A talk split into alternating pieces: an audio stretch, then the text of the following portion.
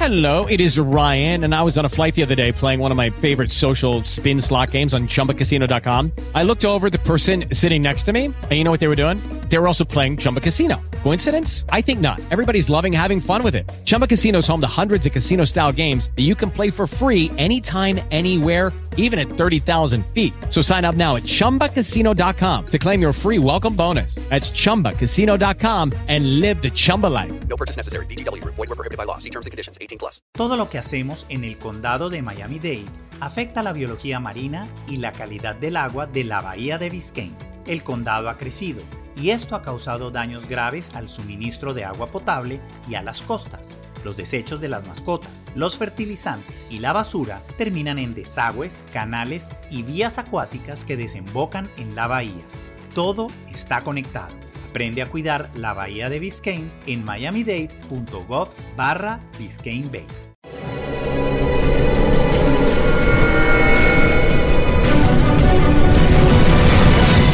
Yo documental.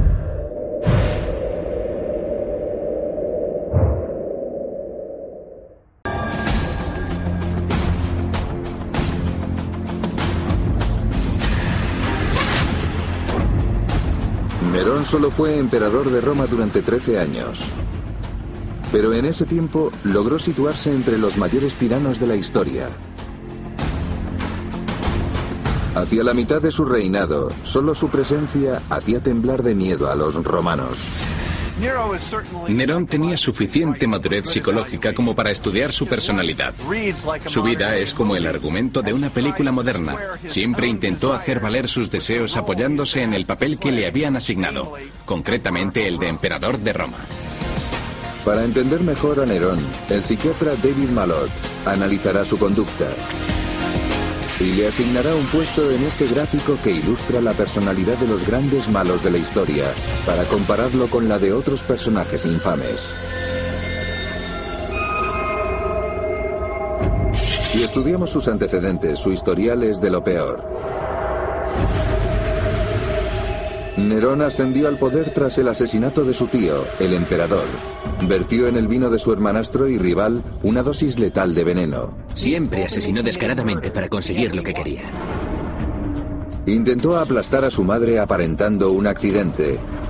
Y tras fallar, ordenó a sus hombres que la mataran. Acusó a los cristianos del incendio de Roma y los quemó vivos a modo de venganza. La masacre de los cristianos acusados de haber incendiado Roma fue tan brutal, tan terrible. Azotó y marcó a hierro a los senadores que le disgustaban y pateó a su mujer embarazada hasta matarla.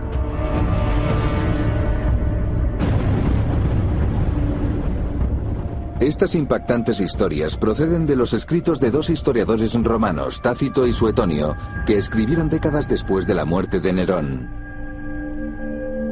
Ambos eran los columnistas amarillistas de la época y demonizaron a Nerón para dejar en buen lugar a los gobernantes de su época. ¿Cuánto hay pues de creíble en sus historias? Para descubrirlo hemos comenzado por analizar la infancia de Nerón. Nerón nació en el año 37 de nuestra era, en el seno de una familia romana con muchos problemas. Su padre murió cuando Nerón tenía solo tres años y durante un tiempo su modelo masculino fue su tío Calígula. No exactamente el tipo de amigo con el que jugar un rato a la pelota. Nerón tampoco encontró cariño en el regazo de su madre, Agripina, la hermana pequeña de Calígula. A Agripina no le importaban demasiado los valores familiares. Agripina estaba desquiciada. Su hermano Calígula la maltrató y acabó desterrándola. Creció pensando que el asesinato y el incesto eran la norma y estaba perfectamente preparada para utilizarlos a su conveniencia. El objetivo de Agripina era llegar a la cima del poder en Roma. Y su plan fue utilizar al joven Nerón para conseguirlo. Esta es la calzada que conduce a Roma, pero también la vía de ascenso al poder para Agripina. En la antigua Roma las mujeres no podían ejercer el poder. Ese era un trabajo de hombres, pero Nerón sí podía ejercerlo. Y si Nerón estaba en Roma, Agripina podría mover algunos hilos. Primer paso. Acercarse al centro de poder. La hermosa y astuta Agripina seduce y se casa con el emperador Claudio a pesar de ser su tío. El matrimonio incestuoso de Agripina con Claudio molestaba tanto al pueblo de Roma como nos puede molestar a nosotros. Pero Agripina era una mujer dispuesta a todo con tal de alcanzar el poder. Agripina presiona a Claudio para que adopte a Nerón y para que lo haga heredero al trono por encima de su propio hijo, británico. Nerón se convierte en el futuro emperador. Nerón se vio de repente frente a un gran cambio en su vida. Lo habían nombrado futuro emperador de Roma y jamás lo habían instruido para serlo. No estaba preparado y psicológicamente no está del todo claro que lo desease. Se vio obligado a cumplir ese papel para ser el títere de Agripina, su madre. Según las fuentes, Agripina estaba impaciente por llegar al poder. Tácito y Suetonio dicen que Agripina quería ver a su marido muerto. Ella era poderosa y supo a quién recurrir. A una envenenadora convicta, Locusta. Era prácticamente imposible envenenar la comida del emperador. Pero Agripina encontró la manera. Según las fuentes, Claudio encontró la muerte durante un banquete de borrachos, tras ingerir un plato de champiñones envenenados.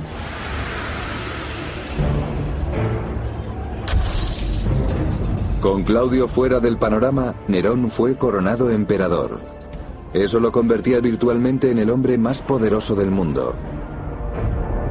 Pero según las mismas fuentes, el verdadero poder estaba en manos de su manipuladora madre, Agripina. ¿Esconden estos relatos un ataque a la hermana de Calígula o hay algo de cierto en ellos? Las monedas de comienzos del reinado de Nerón nos aportan algunas pistas reveladoras. Esta es una moneda singular porque muestra los bustos de Nerón y de su madre Agripina en la misma cara. Es muy extraño que madre e hijo aparezcan juntos y eso da idea del poder que tenía Agripina y revela la especial relación que existía entre madre e hijo. ¿Y cuál era esa relación tan especial? Sin duda que gobernaban juntos. Sin embargo, pronto surgen las desavenencias entre madre e hijo y la relación termina. La razón, otra mujer. En el año 55 de nuestra era Nerón, un chico de 18 años se enamora perdidamente de una liberta y Agripina no lo tolera. Eso podría poner en peligro su estatus en el poder, la aparición de su rostro en las monedas. Agripina intenta que rompa la relación, pero Nerón se niega y Agripina demuestra entonces su poder. Nerón no gobernaba en Roma con todas las garantías. La razón es que Claudio tenía un hijo natural, el hermanastro de Nerón, británico. Nerón lo había desplazado y Agripina intentó entonces destituir a Nerón y cederle el trono a Británico. Británico tenía solo 13 años. Quizá pudiese mantenerlo a raya. Pero antes de haber desposeído a Nerón y de haber cambiado su lealtad, el joven británico volcó sobre su garganta una copa de vino. Británico cayó presa de fuertes convulsiones y murió echando espuma por la boca. Las sospechas eran evidentes. Pero Nerón proclamó enseguida que había sido un ataque epiléptico. Después de todo, la epilepsia era un mal de la familia. El tío Calígula siempre había tenido ataques. Pero Suetonio no está de acuerdo y acusa a Nerón de homicidio. ¿Es posible que Nerón envenenase a Británico y que se saliese con la suya? Esa fue la pregunta que le planteamos a este toxicólogo.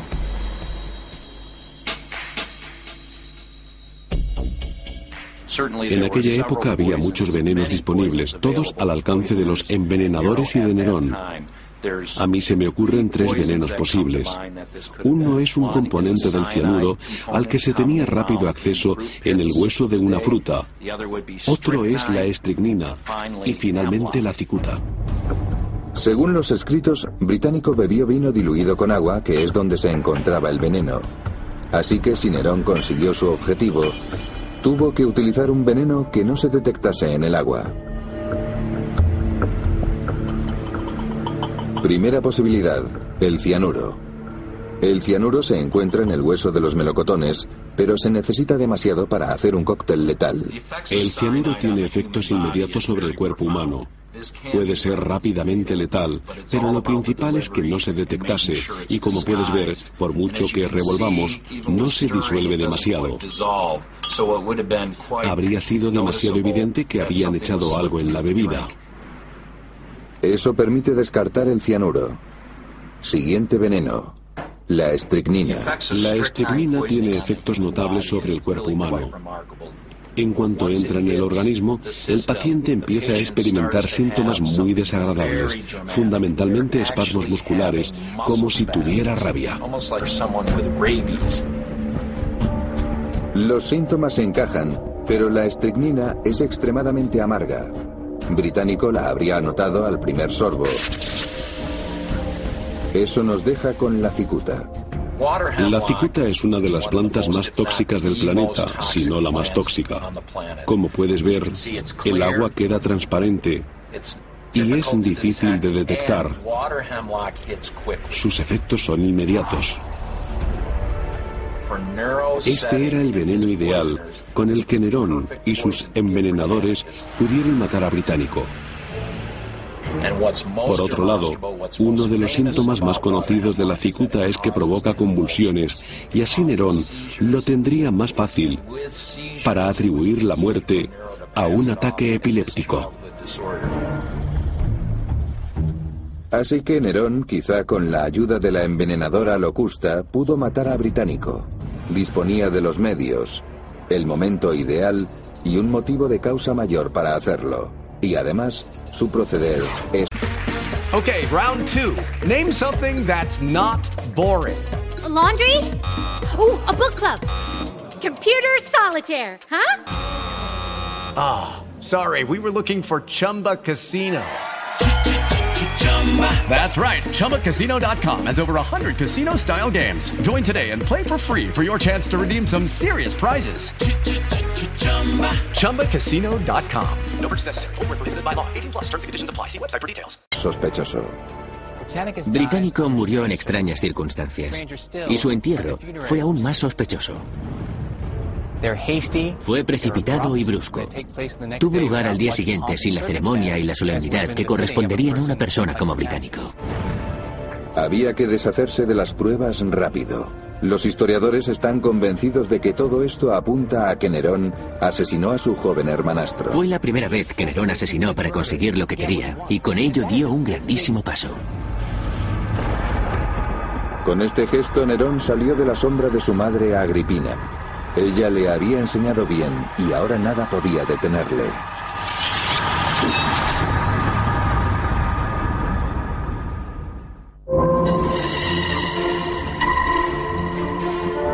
Año 59. Tras cinco años de reinado, el emperador Nerón, con 25 años, toma una decisión crucial en su vida, incluso para un hombre como él. Asesinar a su madre. Su odiada madre, Agripina, es la única persona que se interpone entre él y el poder absoluto. Pero no puede matarla simplemente a sangre fría. Eso sería demasiado, incluso para un emperador romano. El historiador Darius Aria se ha acercado al escenario del crimen. Debe permanecer libre de toda sospecha. Según las fuentes que existen, hizo que pareciese un accidente. De acuerdo con el historiador Suetonio, Nerón planeó matarla con una trampa y hacer que pareciese un accidente. Al parecer, todo ocurrió aquí, en la bahía de Nápoles.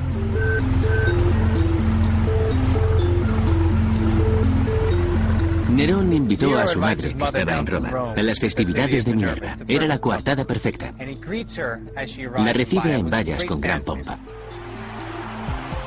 y la sube a un barco hecho especialmente para ella, desde el que iba a poder contemplar las fiestas. Pero el aparejo del barco tenía truco. La verdad, parece el argumento de una película de James Bond. Según se cuenta, el barco llevaba un dosel lastrado con plomo que debía caer sobre Agripina y aplastarla. Pero para que cayese en el momento exacto, hacía falta un mecanismo de inicio y varios cómplices suficientemente temerosos de Nerón como para mantener la boca cerrada. ¿Pudo Nerón, con esta ayuda de expertos, conseguir su objetivo?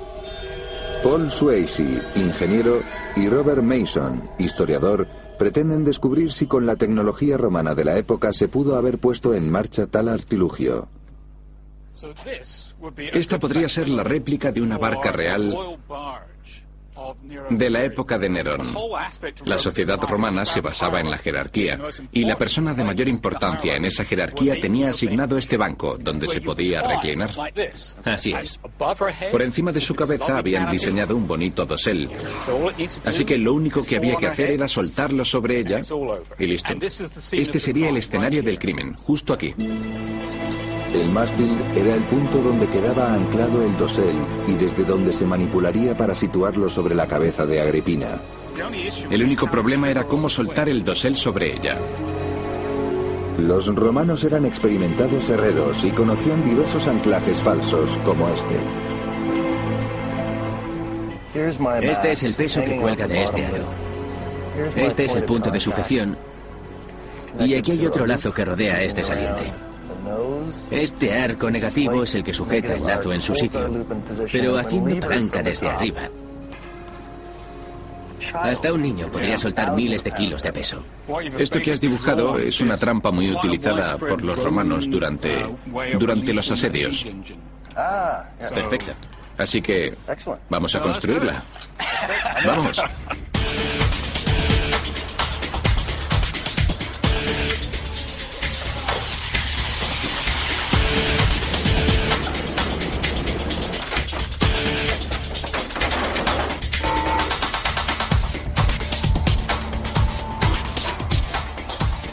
Este es el anclaje falso. Ahora hay que construir el dosel.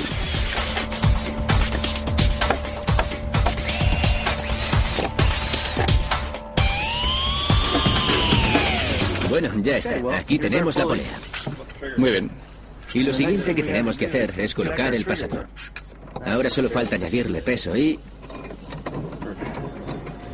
Con eso quedará firme. Yo creo que funcionará. Los historiadores dicen que Agripina se tumbó bajo el dosel trampa en un diván romano. Este es el diván imperial diseñado para una dama imperial. A ver qué podemos hacer por la pobre Agripina. Los sacos de arena simulan los pesos de plomo que utilizaron los cómplices de Nerón. Los romanos utilizaban complejos sistemas de poleas que permitían que un hombre solo pudiese levantar mucho peso.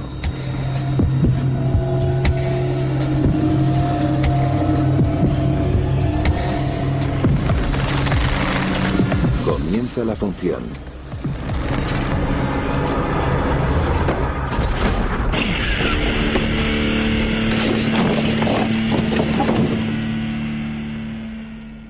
Los historiadores dicen que Agripina sobrevivió y que solo se lastimó en el hombro, tal como hemos visto en esta demostración.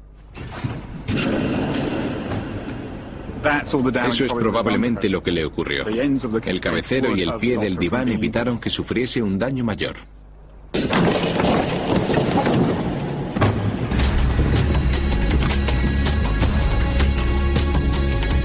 De acuerdo con el historiador Tácito, Agripina, herida, nada hacia la costa y huye a la seguridad de su villa. Tácito dice que tras encajar un par de piezas descubre que Nerón es el que intentó asesinarla. Pero con el fin de distender los ánimos, le envía a Nerón un mensaje en el que le hace ver que ella cree que todo fue un accidente. Nerón estaba esperando en una villa, probablemente como esta.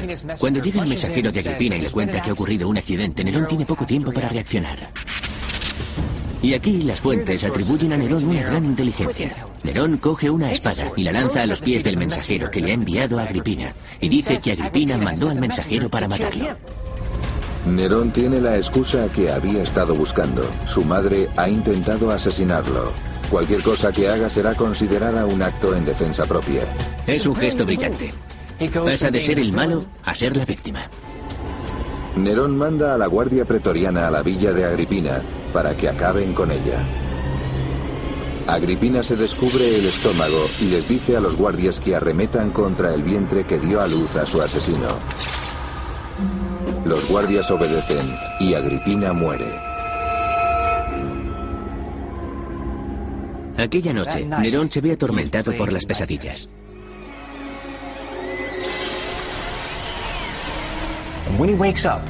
Al despertar anuncia, hoy comienza mi reinado. Finalmente tenía el poder en sus manos. Y no podía haber tenido mejor profesora, su madre. Los romanos empiezan a vigilar nerviosamente a quién tienen detrás. Si el emperador es capaz de matar a su madre, cualquiera podría ser el próximo. Los senadores, nerviosos, le envían mensajes sin sentido de gratitud y enhorabuena. Tras deshacerse de Agripina, Nerón se vuelca ahora en el siguiente obstáculo de su vida, su mujer Octavia. Octavia es muy popular, pero a Nerón no le importa. Él solo tiene ojos para su amante liberta, Popea, que ahora está embarazada. Se divorcia de Octavia y la expulsa de Roma. Se casa con su amante, Popea.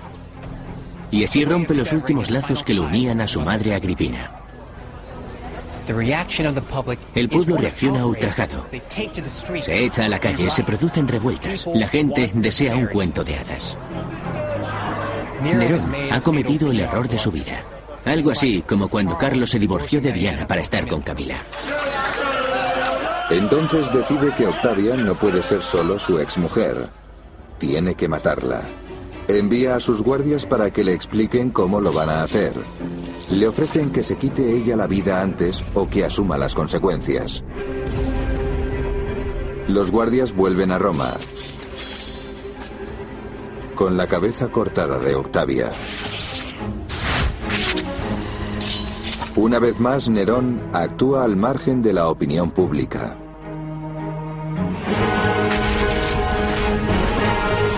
Nerón podía ser ahora el hombre que siempre había querido ser.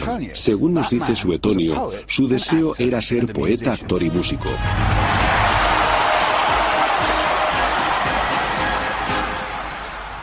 Ahora mismo eso no nos suena del todo mal, pero en la antigua Roma era una bomba para el pueblo.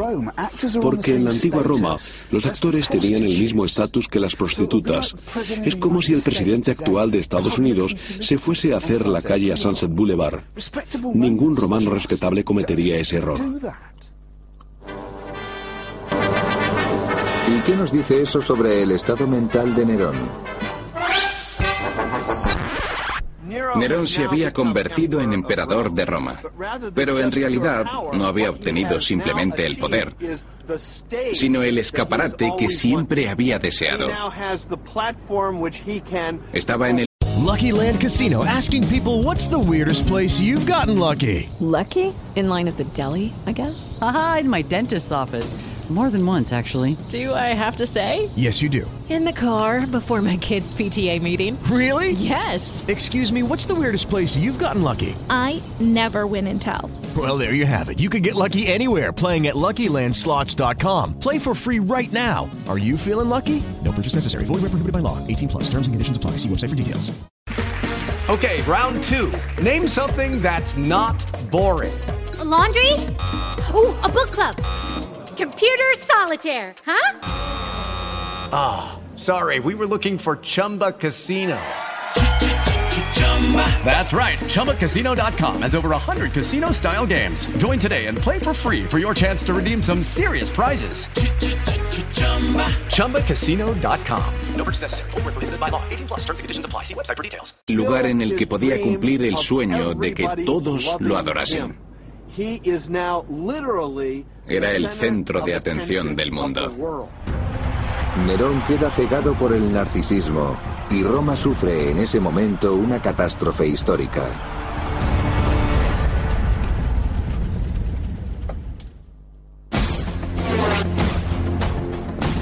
Tras 10 años de gobierno y con 27 años, Nerón se plantea permanecer largo tiempo en el poder. Si alguien le desagrada, está sentenciado. Nadie se atreve a conspirar contra él. Los romanos pasan el tiempo temiendo por su vida o encogiéndose de vergüenza al ver los vulgares numeritos que representa en escena. Los análisis psicológicos apuntan a que Nerón no podía controlarse. Nerón tenía adicción a las multitudes. Le fascinaba la adulación. Ya no le bastaba con nada. Esto forma parte de su patología. Demuestra que en lo más profundo de su ser necesitaba el amor incondicional de la multitud. Se había convertido en una especie de estrella del rock que está bajo los focos las 24 horas del día. Con tales antecedentes no extraña su comportamiento durante un terrible suceso. El gran incendio de Roma.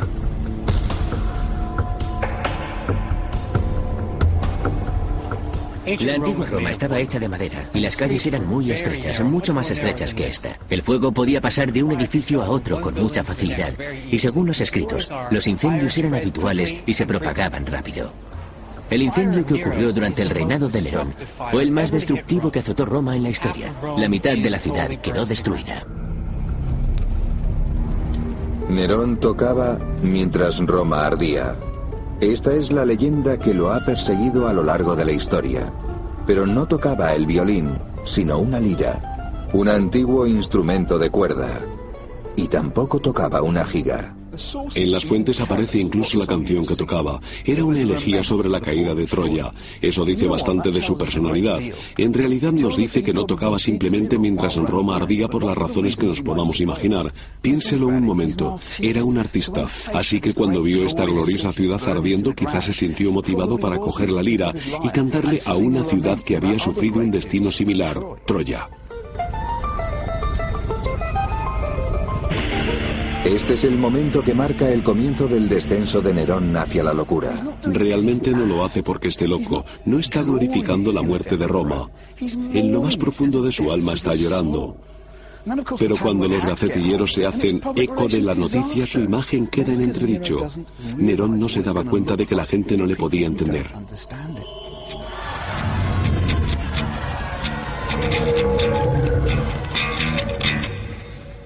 Se puede pensar que Nerón era ya un enfermo mental, pero no tenemos pruebas de ello. En cualquier caso, este era para él su gran momento. El mundo ardía a su alrededor y él lo contemplaba tocando. Era el momento que siempre había esperado. El incendio dura seis días. Se extiende el rumor de que fue provocado.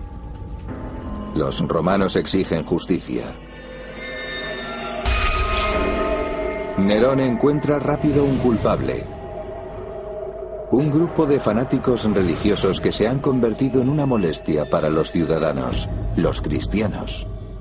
Los cristianos fueron la excusa perfecta para Nerón porque eran una secta al margen de la sociedad. Corrían rumores de que incluso comían carne y sangre humanas, probablemente una interpretación errónea del sacramento del pan y del vino, pero lo que realmente los convertía en sospechosos a los ojos de los romanos es que se negaban a hacer sacrificios al emperador argumentando que solo existía un dios. En términos modernos eso sería como rechazar jurar lealtad a la bandera estadounidense bajo el pretexto de que representa la imagen de Satán. Eso los convertía en el perfecto chivo expiatorio. Habían llegado a circular panfletos cristianos que decían que Roma ardería en el fuego del infierno por adorar a dioses falsos. Para los romanos, sin duda, aquello era una razón para haber provocado el incendio. Nerón ordena que se detenga a los cristianos y que se les someta a una atroz forma de castigo. Nerón opta por el flagelador, una forma sofisticada de látigo. La razón es que está provisto de bolas de metal con púas.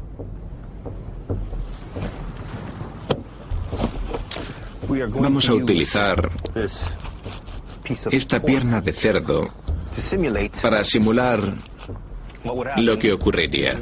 Hay que tener en cuenta que la piel del cerdo es mucho más gruesa y mucho más dura que la piel humana.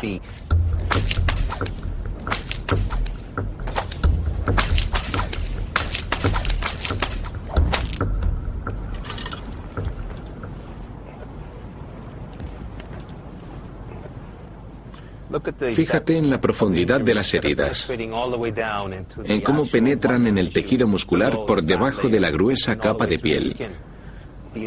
Cualquier reo sufriría una tremenda agonía con este tipo de flagelación. Con este látigo le habrían destrozado la espalda, se la habrían abierto en carne viva. Lo más probable es que algunos les rompiesen los omóplatos y las costillas y que sangrasen abundantemente. Es posible que el reo aguantase varias horas este tipo de tortura antes de caer muerto. Para no morir, había que ser un experto.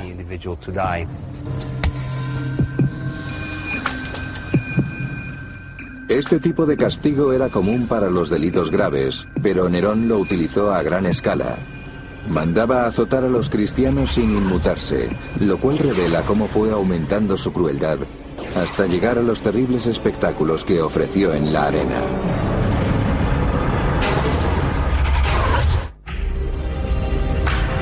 El fuego había destruido la mayor parte de Roma. Nerón creyó que había sido intencionado y culpó a los miembros de la religión incipiente. Las represalias fueron salvajes. Los romanos estaban acostumbrados a los derramamientos de sangre en la arena, pero lo que les hace Nerón a los cristianos es excesivo. Mandó que los cubriesen con pieles de animales e hizo que los perros salvajes los despedazaran miembro a miembro. Aquello era demasiado para los romanos. La masacre de los cristianos acusados de haber incendiado Roma fue tan brutal, tan terrible, que hizo que los romanos se compadecieran de estas gentes. Justo lo contrario de lo que pretendía Nerón. Pero a Nerón ya no le importa la opinión pública y las atrocidades empeoran. Por la noche ata a los cristianos a postes y los cubre con brea. Les prende fuego y los convierte en antorchas humanas.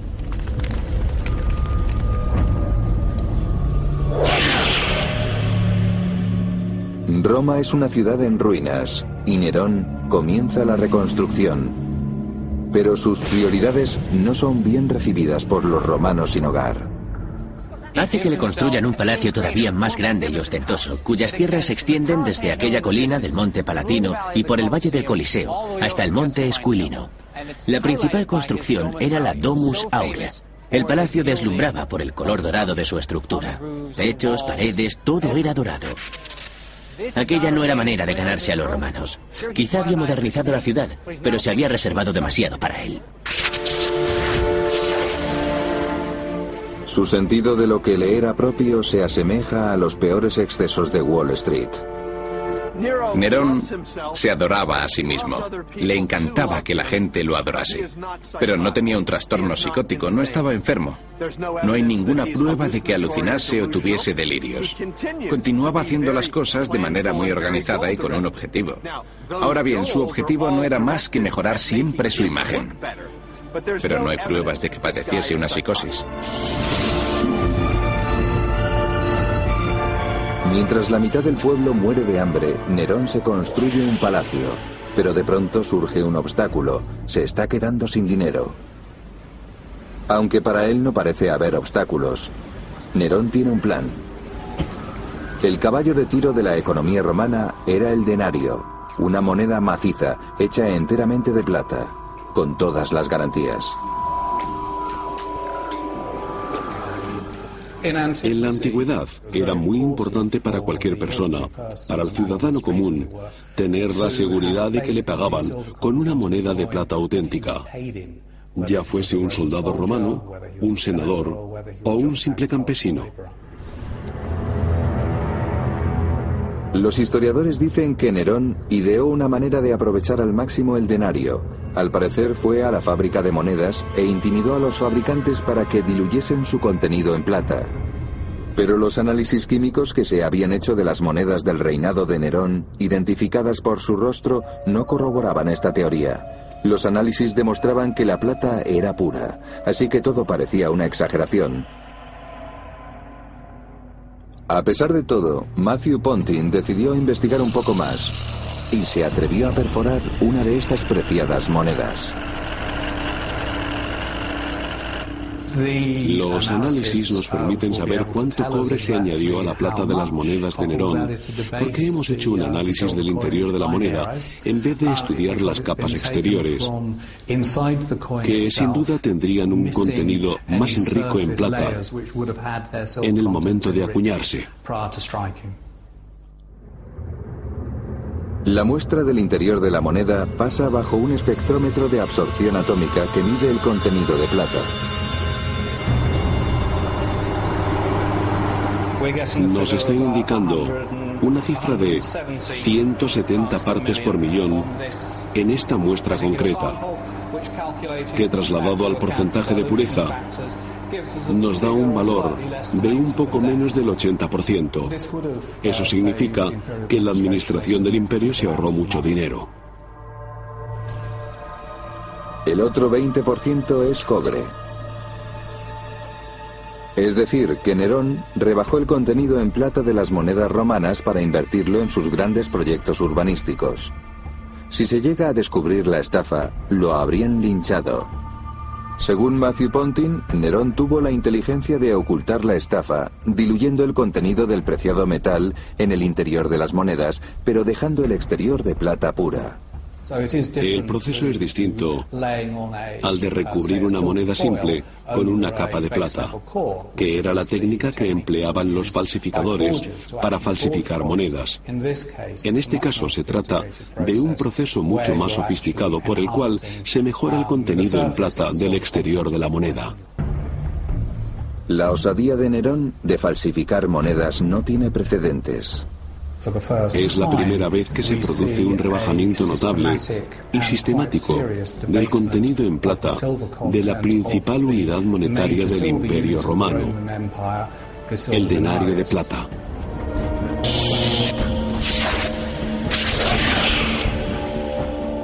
A estas alturas es ya imposible controlar a Nerón. Un conjunto de senadores se reúnen para tramar su asesinato. Esta es la curia, el lugar donde se reunían los senadores. Aquí tramaron su conspiración. Querían destronar al emperador. Querían acabar con su poder y asesinarlo.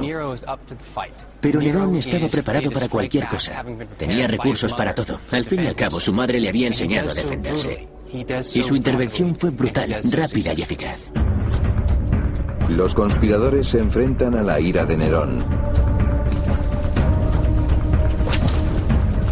Los culpables son marcados a hierro, flagelados, descuartizados y exhibidos ante el público.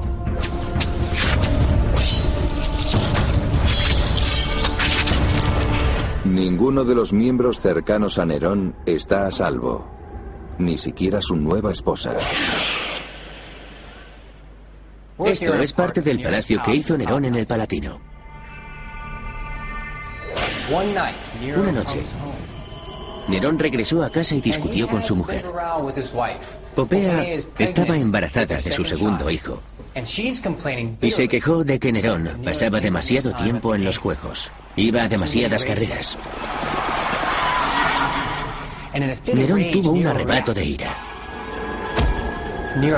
Empezó a patearla y no paró hasta matarla a ella y al feto.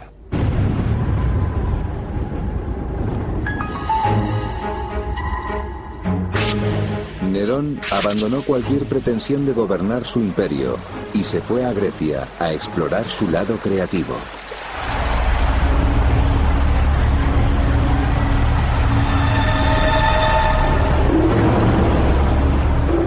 Las competiciones artísticas eran un gran acontecimiento en la antigua Grecia y Nerón se metió de lleno en el circuito competitivo. Increíblemente gana todos los premios. Le daban incluso premios por pruebas en las que no había participado. Según Suetonio ganó 1808 premios, es decir, 5 premios al día durante todo un año. Me resulta sinceramente muy poco creíble. Pero a su vuelta le espera la cruda realidad. La rebelión está a las puertas. El Senado romano aprueba una resolución que lo declara enemigo del Estado. Finalmente, se le acaba la suerte.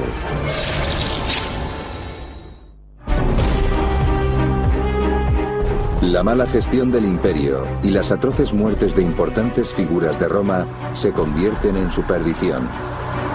Sus últimos aliados lo abandonan.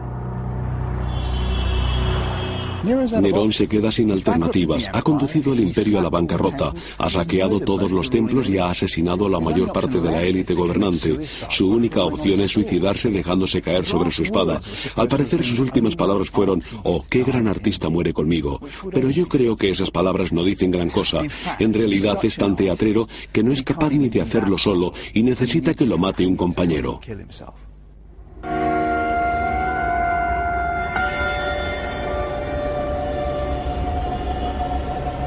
Un esclavo liberado ayuda a Nerón en el acto final. La cortina cae por última vez.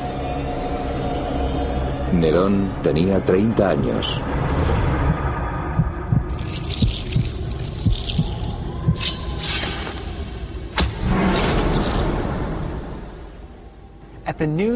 Cuando el pueblo se entera de la muerte de Nerón, el júbilo se apodera de los romanos.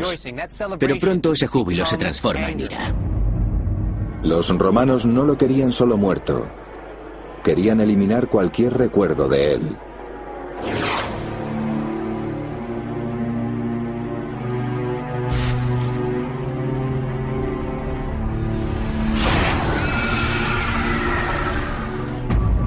Por primera vez se aprueba una ley para borrarlo de la historia, la Damnatio Memoriae. Tras la noticia de la muerte de Nerón, el Senado actuó de forma inmediata. Aprobó la Damnatio Memoriae. Querían olvidar su existencia. Querían olvidar que había sido gobernador de Roma. Así que borraron su nombre de las paredes, tiraron sus estatuas y dejó de existir.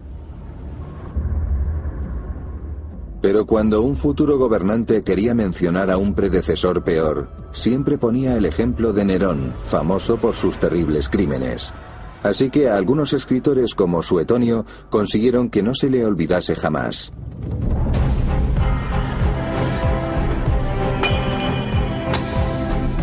Envenenó a su hermanastro y mandó a asesinar a su madre.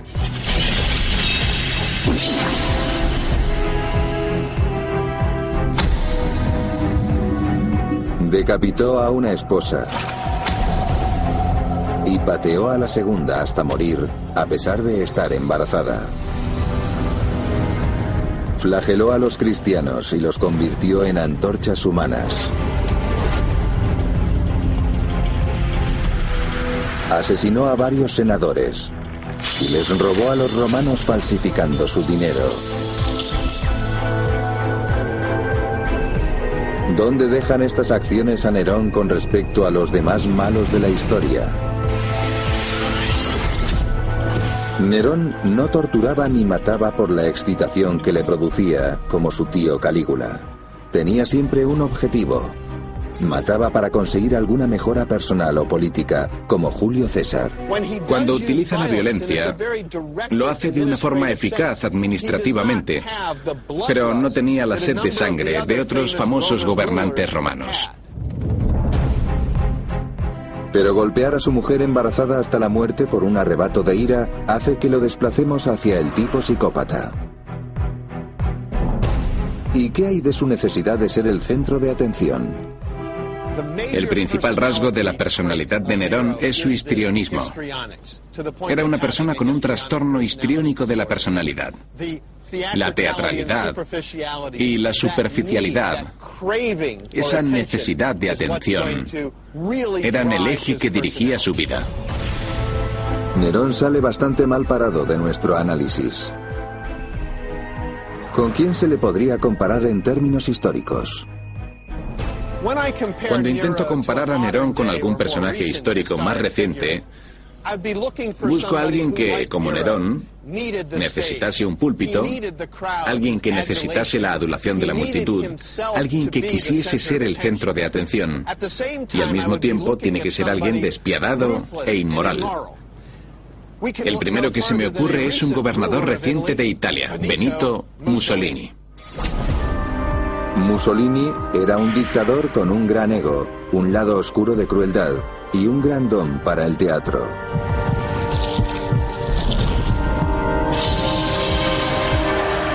Los romanos celebraron el suicidio de Nerón pero no por mucho tiempo. Pronto se extendió el rumor de que Nerón seguía vivo. Lo habían visto cantando y tocando un instrumento. Estas visiones son comunes también en la actualidad. Pensemos en Elvis. Elvis desapareció. Elvis está muerto.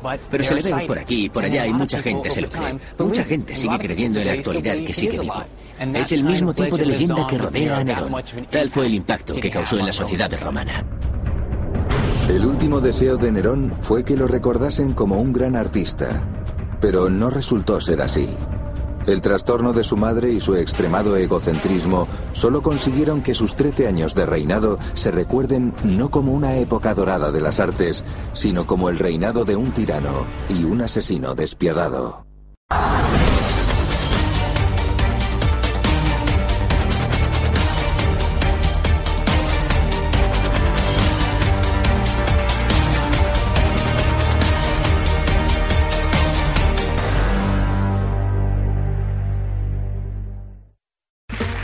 Okay, round two.